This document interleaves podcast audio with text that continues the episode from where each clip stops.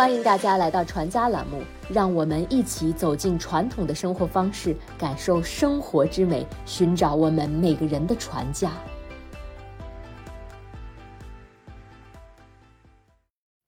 没有什么是一顿火锅解决不了的。当我们遇到烦心事儿的时候，火锅似乎是解忧解愁最好的食物。在寒风刺骨的冬天，吃一顿热气腾腾的火锅，让蒸腾的热气进入心里，似乎一切烦恼都可以抛之脑后。诸多美食之中，不得不说火锅是一个神奇的存在。火锅的食材集中了中华美食最重要也最典型的部分：汤羹、调味、面点、蔬菜。豆制品、肉类无所不包，看似火锅只是一种食物，但是经由调味、涮煮，我们却可以吃到所有的食材，这便是火锅的美妙之处了。火锅的另一特色是，火锅并不依赖厨师，烹饪调味皆由食客自己决定，所以每个人调制的火锅汤底和酱料味道都是独一无二的。火锅的由来，火锅的锅作为一种涮煮食物的容器。由来已久，从其形状上看，上锅下釜，即以炭火或其他燃烧物为主要燃料，自下而上将锅中的食物加热煮熟，同时食客围炉聚而食之。类似功能的器具可上溯至西周，以故宫博物院和陕西宝鸡青铜器博物院馆藏的有盘鼎、锦鸡独柱带盘鼎最为古老。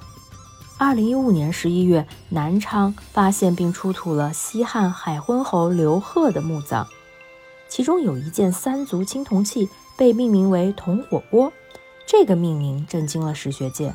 这是历史上第一次用火锅来命名出土文物。后来，我国出土了一件三国时期的文物，名为“五首斧”，它是既有史料可考，又有实物例证的第一件类火锅的文物，可见中国人。对用锅涮煮食物的喜爱由来已久。涮羊肉，火锅中可以涮煮各种食材，其中最有名的莫过于涮羊肉了。在很多地方，涮羊肉甚至脱离了火锅的其他食材，成为了一种单独的美食。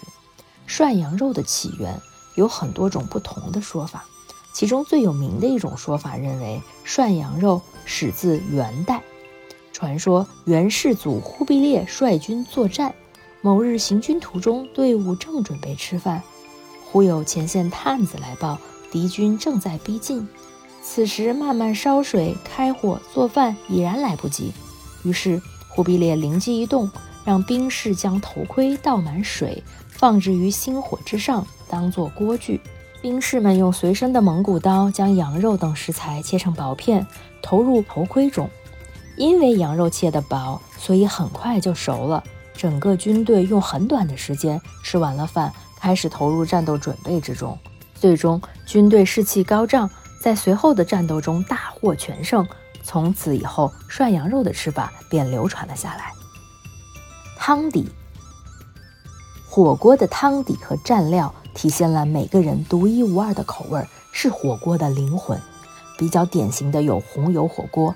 滋补清汤火锅、菌菇火锅、海鲜火锅、番茄火锅等。对于无辣不欢的人，红油火锅是必点的。有一位四川的朋友告诉我，如果世界上只有一种火锅，我选择麻辣红油汤底。剁细的郫县豆瓣酱炒出红油，干红辣椒、花椒炒出香味儿，这是红油火锅的灵魂。鼎沸的红油汤底让一切都显得红火温暖起来。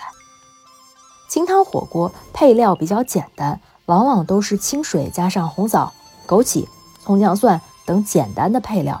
清汤火锅对于喜欢吃辣的人也许不过瘾，但却能比较好的保留食材原汁原味儿。清汤锅底味道清淡而不刺激，相应的也得到了更多不吃辣人群的喜欢。清汤锅底汤底清亮。把鲜美的牛羊肉放进去，可以清楚地看到肉色变成熟的过程。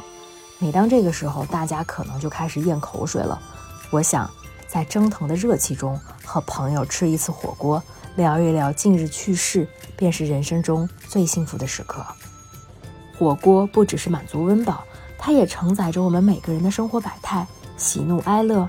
在烹饪和享用火锅的时候，我们获得了远超于食物本身的内在力量。美味的传承让我们有勇气思索自己的来处和去处，迎接生活新的挑战。时令节庆，四季烟火，匠心手艺，齐家新语，生活中的每个美好瞬间都值得铭记。在宏大与细微、寂静与繁华中，找到我们的初心。传家之旅，福慧传家。